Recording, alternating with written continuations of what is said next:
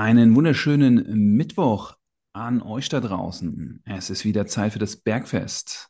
Euer Podcast für Training, Regeneration, Performance, Ernährung mit Philipp Hofmann und mir. Und heute ist das Thema Tipps für stramme Oberschenkel. Wie trainierst du dicke Oberschenkel weg? Kann jeder schlanke Beine bekommen? Was bringen dir überhaupt starke und schlanke Beine? Das ist das Thema, was wir heute vertiefen werden. Und ich bin gespannt, was dabei rauskommt. Servus Philipp, mein Lieber. Servus Marco. Was geht? Was gibt's Neues? Äh, spannend, dass wir uns heute für diese Folge entschieden haben. Im Vorgespräch wollten wir daraus eigentlich was Kurzes und Kleines machen. Und dann haben wir gemerkt, oh, wir sind hier voll im Redefluss. Äh, lass uns daraus was Großes machen. Deshalb, deshalb heute diese Folge. Das fand ich erstaunlich, wie organisch und dynamisch wir da unterwegs sind. Und ja, ist so, ist so. Und ansonsten, ähm, ja, ey, Meditation und äh, Atemtechnik geht weiter. Da habe ich Spannendes zu erzählen. Ansonsten hatte ich ein paar, paar lustige Sachen erlebt äh, jetzt in der letzten Woche. Willst du eine davon teilen? Ähm, was interessiert dich denn so am meisten? Alles, alles, Marco. Du weißt, ich bin brennend interessiert an dir. Sehr gut, so klingt das auch gerade. Aber nee, ernsthaft, aber ich, ich, ich meine, wahrscheinlich müssen wir es ein bisschen kürzer halten, weil sonst beschweren sich äh, die ersten Leute, dass wir doch mal langsam zum Thema kommen sollen und nicht die ganze Zeit in unseren Redefluss fallen sollen. Wir wollen ja unter 30 gehört, Minuten heute bleiben, ne? Ja. Ich habe gehört, Leute finden es geil. Ja? Okay, ja. komm, da, dann hau mal raus. Komm, komm, aber, komm, komm. aber erstmal, wie geht's dir? Mir geht's super. Mir geht's super. Viel zu tun, viel zu tun. Ähm, aber auf jeden Fall, doch, dafür geht's mir sehr gut, ja, würde ich sagen die Leute, die Leute fragen schon, ich soll dich immer wieder fragen, was denn jetzt mit dieser Neuigkeit ist, die du uns allen vorenthältst. Was habe ich denn jetzt schon erzählt von der Neuigkeit? Doch gar nichts, seit drei Wochen schon, ey. Er hat noch gar ich kann kaum erzählt. schlafen, ich kann kaum schlafen jeden Mittwoch. Mittwochs, von dieser auf Mittwoch. Was, Boah, kann, was ich, wird das? kann ich das schon raushauen? Ich weiß es nicht. Ich weiß es nicht. Doch, eigentlich kann, eigentlich kann ich es machen. Eigentlich kann ich es machen. Ehrlich? Ja, also, okay, ich, kann, also ich, ich würde sagen, ich habe jetzt mit, mit fast allen Kunden, vor allem den Kunden, die es betrifft, äh, drüber gesprochen. Also eigentlich betrifft es keinen Kunden, aber ähm, so wirklich. Und also, deshalb so viel. Nein, nein, so nein. Viel also Geheimniskrämerei. Also äh, nennen wir das Kind mal beim Namen. Also ich werde eine zweite Location eröffnen, ein zweites Studio, ganz Sehr in der gut. Nähe von ganz in der Nähe von Darmstadt. Und da muss ich jetzt erstmal ein paar Sachen klären. Vertrag muss unterschrieben werden. Und äh, das Wichtigste ist vor allem, dass ich nicht umziehe, sondern ich mache halt eine zweite Location auf. Das heißt, die Location hier bleibt auch weiterhin. Das heißt, ich werde auch für meine äh, Kunden, die halt äh, von der anderen Seite von Darmstadt rankommen und sonst einen weiteren Weg zur zweiten Location hätten, werde ich hier weiter verfügbar bleiben. Und dann wird es in beiden Standorten Personal Trainings geben. Und die zweite Location ist schöner, größer, prächtiger, geiler. Also das ist äh, auf jeden Fall die erfreuliche Nachricht. Und ja, ich freue mich drauf. Was ein Wahnsinnstyp du bist. Also ich meine, du bist in Darmstadt und sagst dir, okay, ich mache zwei, damit die Leute aus dem einen Teil aus Darmstadt es einfacher haben, als die Leute aus dem anderen Teil aus Darmstadt. Also das muss mir allen klar werden, was das für eine Kundenorientierung ist, die du da hast. ja, jetzt, jetzt verkaufst du es natürlich äh, noch ehrenvoller, als es, als es tatsächlich war. Also es ist natürlich auch dem Platzgedanken geschuldet, ne? weil ich kann mich hier in der aktuellen Location nicht vergrößern. Wir sind mittlerweile halt an einem Punkt, wo wir halt Kollisionen bekommen. Also ähm, wenn meine Trainer Personal Trainings geben, kann ich hier in dem Raum keine Personal Trainings geben und auch nicht äh, arbeiten, weil mein Office ja auch hier auf der Trainingsfläche mhm. ist im Prinzip. Mhm. Ähm, ich kann keine äh, Erstgespräche ähm, führen in der Zeit, wo Personal Trainings gegeben werden. Das heißt, mhm. wir müssen irgendwie, mussten zumindest jetzt mal ein Büro oder einen zweiten Personal Training Raum dazu bekommen. Mhm. Und das geht hier in der Location nicht. Und dann habe ich mich umgeschaut und habe in Niederramstadt das ist äh, eigentlich im Prinzip direkt neben Darmstadt im wunderschönen Mühltal eine Location gefunden, die wirklich eigentlich genauso ist, wie ich sie mir selbst gebaut hätte. Mhm. mhm. Bisschen größere Trainingsfläche als hier, noch ein zweiter Raum mit einer etwas kleineren Trainingsfläche, noch ein Büro dazu, Umkleidekabinen und Duschen. Eventuell kommt auch noch ein Outdoor-Bereich dazu. Also wirklich äh, richtig geil, Licht durchflutet und so weiter. Wunderschön, Erstbezug. Ähm, also ein Traum. Wirklich Parkplätze direkt vor der Tür mhm. und ist auch äh, direkt fußläufig zu allen Supermärkten dort, aber auch direkt am Feld gelegen. Also du kannst direkt da spazieren gehen. Also es ist wirklich ein, ein Traum, die Location, muss ich sagen. Also ein absoluter Glücksgriff, weil ich war so Liebe auf den ersten Blick, als ich da besichtigt habe, mhm. wo ich erst noch Niederramstadt ein bisschen abgeneigt war, ne, weil es halt nicht so zentral liegt wie hier. Also es hört sich auch krass um, an. Ich meine, Nieder ja. und dann auch noch Ramp, Ramschstadt. Der niederste Ramsch einfach so, ja. Da machst du dein Gym auf. Aber Hauptsache fünf Minuten zum Supermarkt, zum Harzer Käse und zu allen Snacks, die du gerne willst. Deine Kunden und Kundinnen kriegen dann wahrscheinlich eine Einkaufsliste, direkt rüber marschieren und sofort den Einkauf mit und dir präsentieren müssen, bevor sie abreisen nach ihrem ersten Gespräch mit dir. Würde ich machen als Hausaufgabe direkt. Genau, ich, ich, ich, ich lasse dann auch mal die, die Marktleiter da spionieren, was meine Kunden so treiben, ob die auch die richtigen Einkäufe machen. Und dann werden die an der Kasse direkt zurückgeschickt, wenn die nicht den richtigen Einkauf machen. Das wird, ja, super. das wird die völlige Übernahme. Ja, geil. Nein, Quatsch. Aber also ist auf jeden Fall geile News. Ich wollte es halt vorher mit den Kunden besprechen, dass die nicht sagen, äh, warum erzählst du mir sowas nicht vorher, solche News und ich muss aus dem Podcast erfahren. Aber das äh, sind so die, die größten News und dementsprechend werde ich natürlich äh, personaltechnisch auch ein bisschen aufrüsten müssen, damit wir die zwei Standorte dann auch von den Kapazitäten her bespielen können. Und da wird es dann in Zukunft auch noch weitere News geben. Richtig gute Nachrichten für alle, die mit dir arbeiten wollen und für dich und für deine Kollegen und Kolleginnen.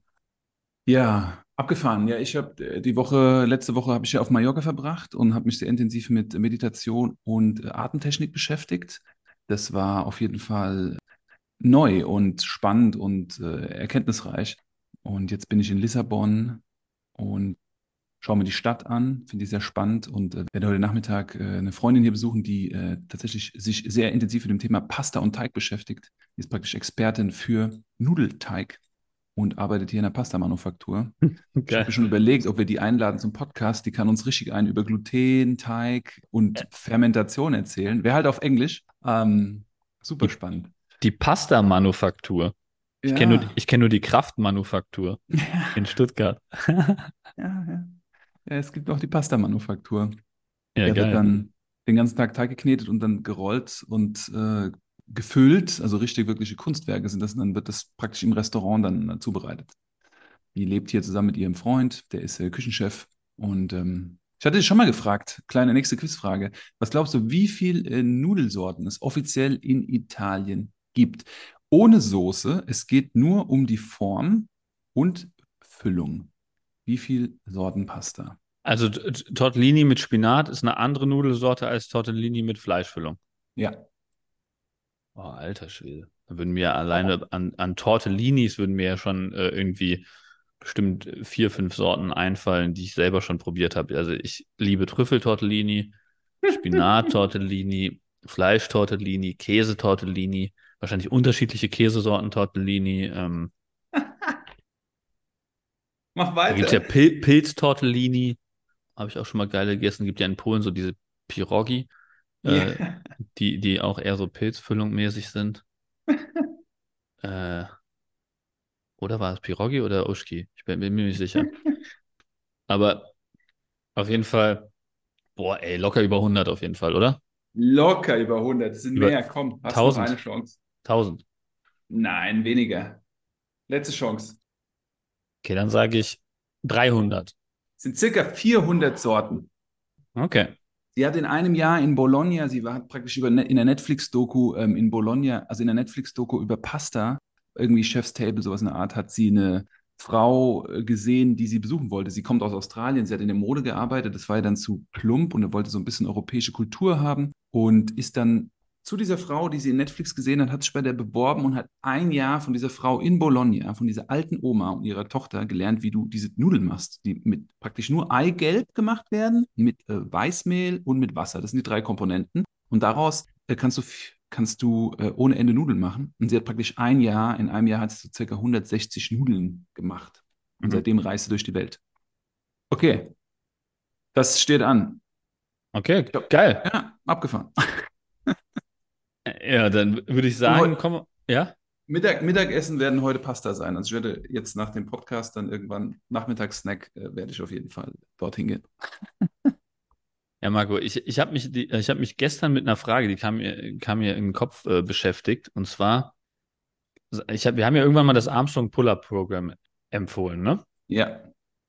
Es ist ja ein gezieltes vier Wochen Übertraining für Klimmzüge. Ja. Was ist die Übung, die deiner Erfahrung nach am meisten Trainingsvolumen verträgt? Eine gute Frage jetzt.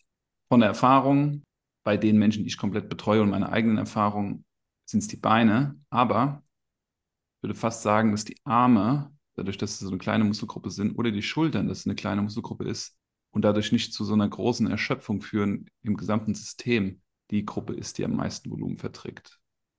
Es gibt, es gibt ja ähm, auch Theorien, dass die Kniebeuge sehr belastbar ist. Ne? Also ich meine, wenn du jetzt hier ja. Wolfgang Unselt den Kniebeugenurlaub anschaust und so weiter, ja. ähm, über sechs Tage irgendwie vier Kniebeugeneinheiten pro Tag und so, drei solche Geschichten. Ja, drei, ja. Ähm, Danach machst du aber sieben Tage Urlaub. Ja. Ja, okay. Also das ist so eine Woche.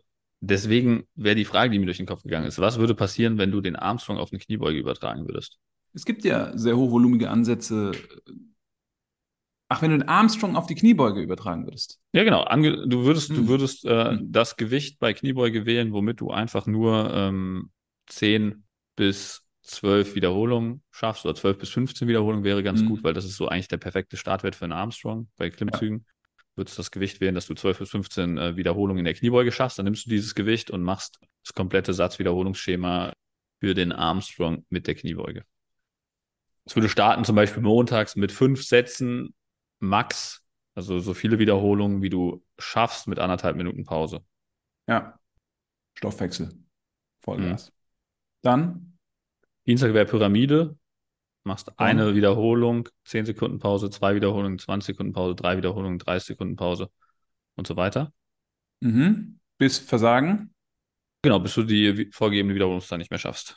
Okay, auch einmal voll der Stoffwechsel weggeblasen, aber ja. auch ähm, intramuskuläres Maximalkrafttraining. Okay, weiter. Ja. Mittwoch machst du neun Sätze mit einer Minute Pause, mit einer Wiederholungsanzahl, mit der du sicher neun Sätze schaffst.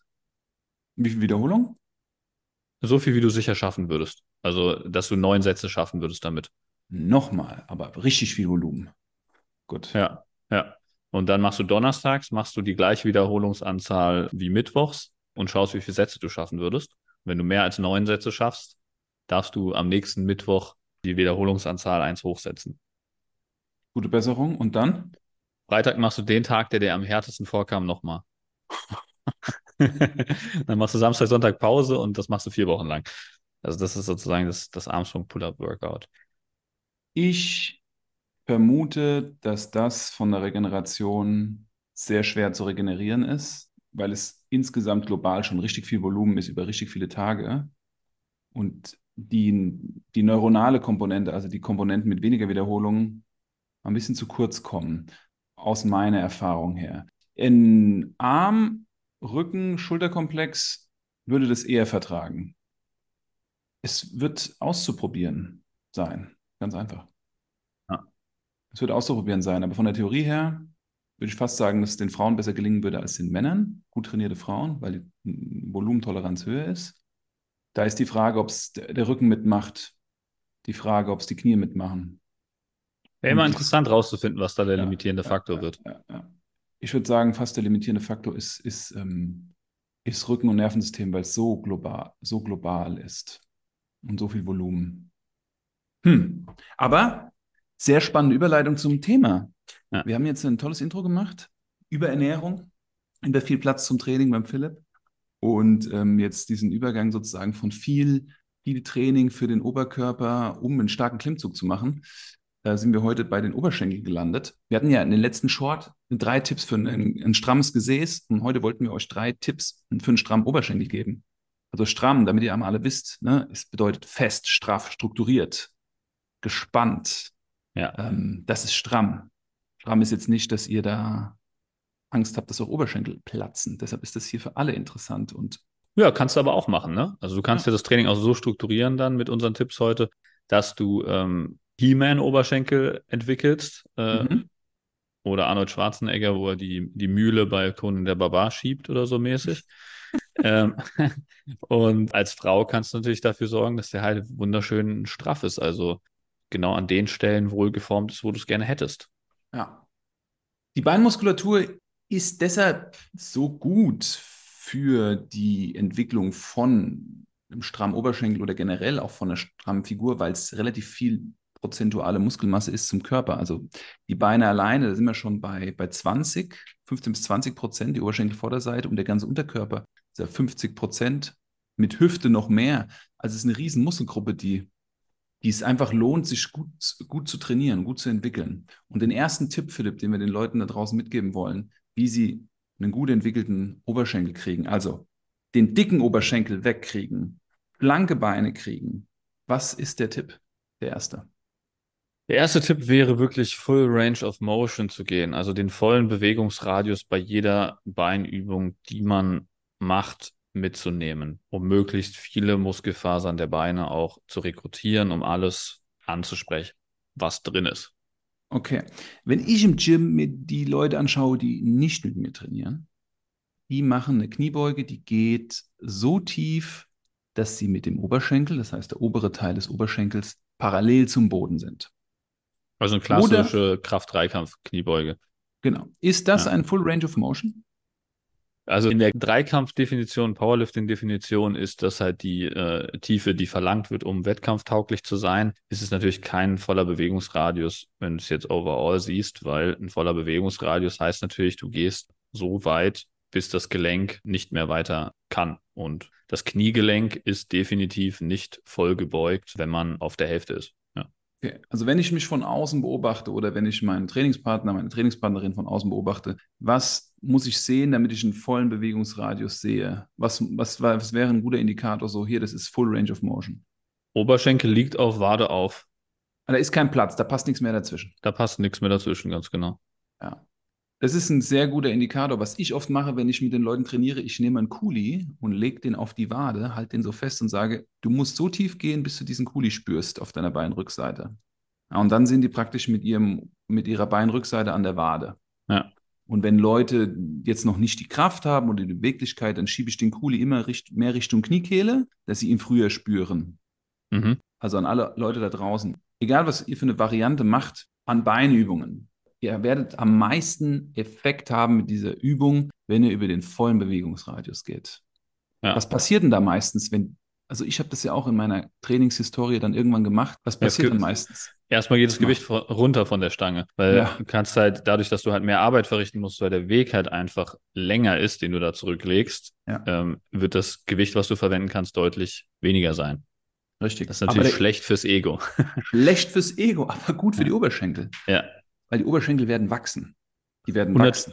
Natürlich auch sehr gut fürs Verletzungsrisiko, weil du dich natürlich mit weniger Last auf dem Rücken deutlich weniger schnell verletzen kannst oder weniger schwer verletzen kannst. Ja. Deswegen mehr Effekt mit weniger Gewicht in dem, diesem Fall sehr gut. Also wenn nicht euer Ziel ist, maximal viel Gewicht auf dem Rücken zu haben, weil ihr einen Kraft-3-Kampf-Wettkampf machen wollt, dann ist es super ratsam, lieber den Bewegung, Bewegungsradius zu vergrößern und das Gewicht zu reduzieren um einfach mehr zu erreichen bei weniger Verletzungsrisiko.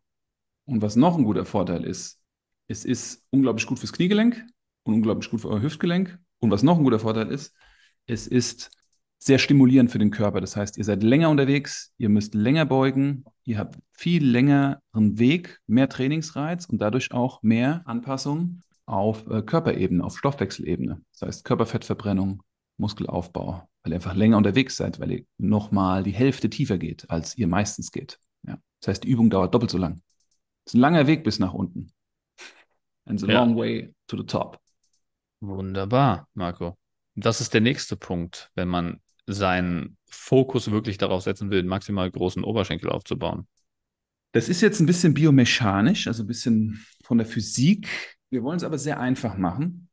Ihr könnt mit den Füßen sehr flach einfach auf dem Boden stehen und Knie beugen. Oder ihr könnt anfangen, eure Fersen zu erhöhen. Das seht ihr jetzt schon noch öfter, wenn ihr irgendwo trainieren geht, dass die Leute unter ihren Fersen Scheiben haben. Das kann zwei Gründe haben. Meistens ist der Grund der, dass sie dadurch mehr Bewegung haben, mehr Beweglichkeit haben und dadurch kommen sie tiefer und dadurch brechen sie mehr den vorderen Oberschenkel an. Es gibt ja Variationen, Philipp, da ist der, die Ferse wie hoch erhöht? Ja, 15 Zentimeter vielleicht. Also wirklich sehr, sehr stark erhöht. Ja. Da stehen die Leute zum Teil auf einem Keil. Das hat man im Fitnessstudio jetzt noch eher seltener gesehen. Aber wirklich 15 Zentimeter, das ist eine ganze Menge. So ein richtiger Keil, wie so eine Reifenwegfahrsperre, die man so unter einen Camper oder unter LKWs schiebt. Das kannst du dir auch nachbauen im Studio mit, mit großen Gewichtsscheiben. Aber dadurch passiert was ganz genau, Philipp? Was dadurch passiert ist, dass die Fußgelenksmobilität keine Rolle mehr spielt und du einfach noch deutlich mehr Kniewinkel erzeugen kannst. Also du kannst deine Knie einfach deutlich mehr in die Beugung bringen. Das heißt, du kriegst noch mehr Bewegungsradius auf Kniegelenkebene. Also das Kniegelenk noch mehr Bewegungsradius. Das heißt, du kannst deinen vorderen Oberschenkel, den du ja jetzt hier treffen willst, noch deutlich stärker oder besser belasten und deutlich mehr Muskelfasern noch ansteuern. Ich habe das mal ausprobiert. Da habe ich das Muster 8x8 Wiederholungen trainiert auf so einem Keil. Und ich hab, konnte wirklich zusehen, wie rechts und links an meinen Oberschenkeln jeweils der Muskelbauch gewachsen ist. Weil ich diese Fasern mit den Varianten, die ich vorher trainiert hatte, einfach nicht angesteuert habe. Testet es mal aus. Keinen besseren Weg, als es rauszufinden. Testet es aus. Dritter Punkt. Dritter Punkt wären eigentlich schon jetzt die Übungen die jetzt in Frage kommen würden für genau diese beiden Kriterien. Also wir wollen über einen vollen Bewegungsradius gehen. Wir wollen vor allem im Kniegelenk einen maximalen Bewegungsradius bekommen, weniger Bewegungsradius in der Hüfte, ja. weil der Hüftbewegungsradius eher andere Muskulatur trifft. Also wirklich Kniegelenk maximaler Bewegungsradius. Welche Übungen könnten wir verwenden, die das genau erfüllen, dieses Kriterium? Marco. Kniebeugen, in denen die Ferse erhöht wird. Somit würde ich anfangen. Ob das eine zweieinhalb Zentimeter Erhöhung ist oder eine 15 Zentimeter Erhöhung. Wenn ihr die Kniebeuge machen wollt, wäre das ein Weg, um die Vorderseite mehr zu treffen. Würde ich jetzt mit starten. Was wäre der nächste?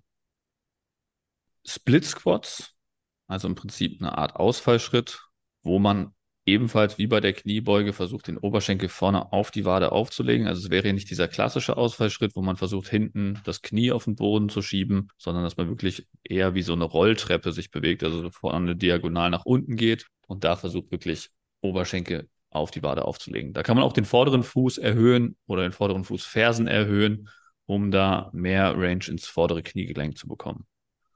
Sehr gut.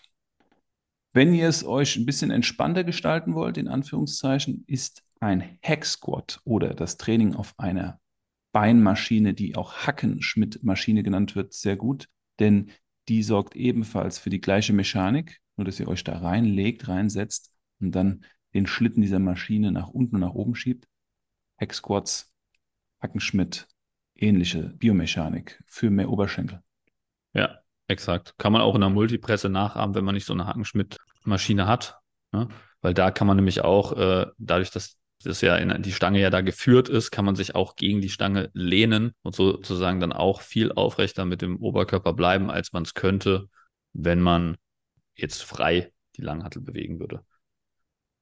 Wir hatten auch im Vorgespräch äh, die, den Beinstrecker als Übung. Die Beinstreckmaschine? Ja, die viele mhm. ja damit verbinden, so, ey, wenn ich einen massiven Oberschenkel mach, will, dann gehe ich an die Beinstreckermaschine. Was hat die für eine Rolle und was ist da vielleicht zu, wichtig zu erwähnen? Ja, ist auch eine ja. Übung, womit man natürlich jetzt isoliert den, den Quadrizeps, also den vorderen Oberschenkel, bearbeiten kann. Da ist es jetzt wieder so, da hat man die größte Last in der Kontraktion. Also das heißt, man hat die größte Last am Ende, wenn der Oberschenkel komplett gestreckt ist. Ja. Muskelaufbautechnisch ist es aber immer besser, die Last in der Dehnung zu haben. Das heißt, also unten. Äh, ja, eher unten. Das wäre ähm, bei welcher Übung so? Das wäre dann eher bei einer Kniebeuge oder bei einer Hackenschmidt so, weil mhm. da ist tatsächlich so, dass unten im unteren Teil die größere Last ist. Das mhm. wäre deutlich besser, wo der Muskel gedehnt ist. Nicht, mhm. wo er zusammengezogen ist, sondern wo er gedehnt ist. Und weil da hat der Muskel den größten Schaden, er leidet er den größten Schaden und dadurch gibt es die größte Anpassung.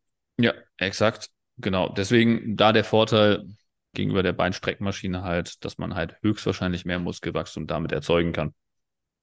Aber ansonsten kann man natürlich zusätzliches Volumen über, auch über die Beinstreckmaschine hinzufügen für einen brachialen Oberschenkel. Ist auch nichts entgegenzuwirken, wenn man keine Knieprobleme hat, weil mhm. diese Beinstreckmaschinen halt den einen Nachteil haben, dass es halt eine offene Kette ist. Das heißt, du, du hast ähm, keine Mitanspannung der Gegenspieler. Also die ja. Beinrückseite arbeitet dabei nicht mit bei der, der Übung und dadurch hast du halt eine hohe Belastung auf dem Gelenk und somit auf den Kreuzbändern in der äh, gestreckten Position, was auch zu Patellasehnenentzündungen führen kann im Extremfall. Also wenn man da halt so ein bisschen anfällig von den Knien her ist, muss man da halt ein bisschen aufpassen, dass man sich mhm. da langsam dran gewöhnt und nicht direkt zu viel Volumen ballert. Ja. Super. Ich denke, das sind auch wirklich so die vier entscheidenden Übungen, die wir da genannt haben, fünf entscheidenden Übungen, Konstanz ist entscheidend. würde gerne noch eine Sache einwerfen, die wir am Anfang hatten, die oft gestellt wird. Oft wird gesagt, okay, ich habe jetzt dicke Oberschenkel. Wenn ich jetzt, ich will schlanke Oberschenkel, aber ich darf nicht zu viel Beintraining machen. Und vielleicht, dass wir da nochmal kurz drauf eingehen. Ich finde, es ist ein Missverständnis, eine Missinterpretation und eine falsche Vorstellung von Training und dann dem Effekt von Training. Ja, also bis es passiert, dass du wirklich zu massive Beinmuskulatur hast, dass das wirklich manche Leute als zu viel empfinden würden. Das ist ein langer Weg und der passiert auch nicht über Nacht. Das heißt, äh, man kann da jederzeit sich entscheiden, wieder weniger Beinvolumen zu trainieren, wenn das der Fall sein sollte. Und äh, in den meisten Fällen ist es halt einfach zu viel Körperfett, was noch darüber liegt. Und äh, da kann man über eine entsprechende Ernährung, haben wir auch jede Menge Podcast-Folgen schon zu gemacht, Anpassungen vornehmen, sodass sich das Körpergewicht in der Zeit reduziert, wo man seine Beine trainiert und dann Körperfett reduziert wird und gleichzeitig Muskulatur aufgebaut wird. Und dann äh, werden die Beine halt immer wohl geformter anstatt größer und dicker. Sehr guter Punkt. Sehr guter Punkt. Der führt oft zu Missverständnissen und zu Frustrationen, gerade bei ja, Menschen, die darauf großen Wert legen, das zu reduzieren und dann sagen, okay, wenn ich das jetzt aber trainiere, dann wird es ja mehr. Also das ist nicht so einfach, dass wir uns eine Handel anschauen und auf einmal wachsen uns die Muskeln da. Dann würden ja alle, die ihr seht, sehr muskulös rumlaufen. Ja, definitiv. Marco, ähm, ich würde sagen, das waren ausreichend Übungen. Man könnte das jetzt natürlich noch endlich äh, endlos ergänzen. Äh, Safety Squat, Kniebeugen und Front Squats und sowas haben wir alles noch nicht drin gehabt. Da könnte man jetzt auch drauf eingehen, dass die mehr den vorderen Oberschenkel treffen. Aber das lassen wir für heute mal. Ich glaube, da sind genug Tipps drin gewesen. Yes. Ich würde sagen, schließen wir hiermit ab und äh, ich wünsche euch eine wunderbare Woche und schaltet am Samstag wieder ein zum Kurzimpuls. Liebe Leute, habt viel Spaß beim Training und bis zum Samstag. Mach's gut, Philipp. Mach's gut, Margot. Ciao, ciao.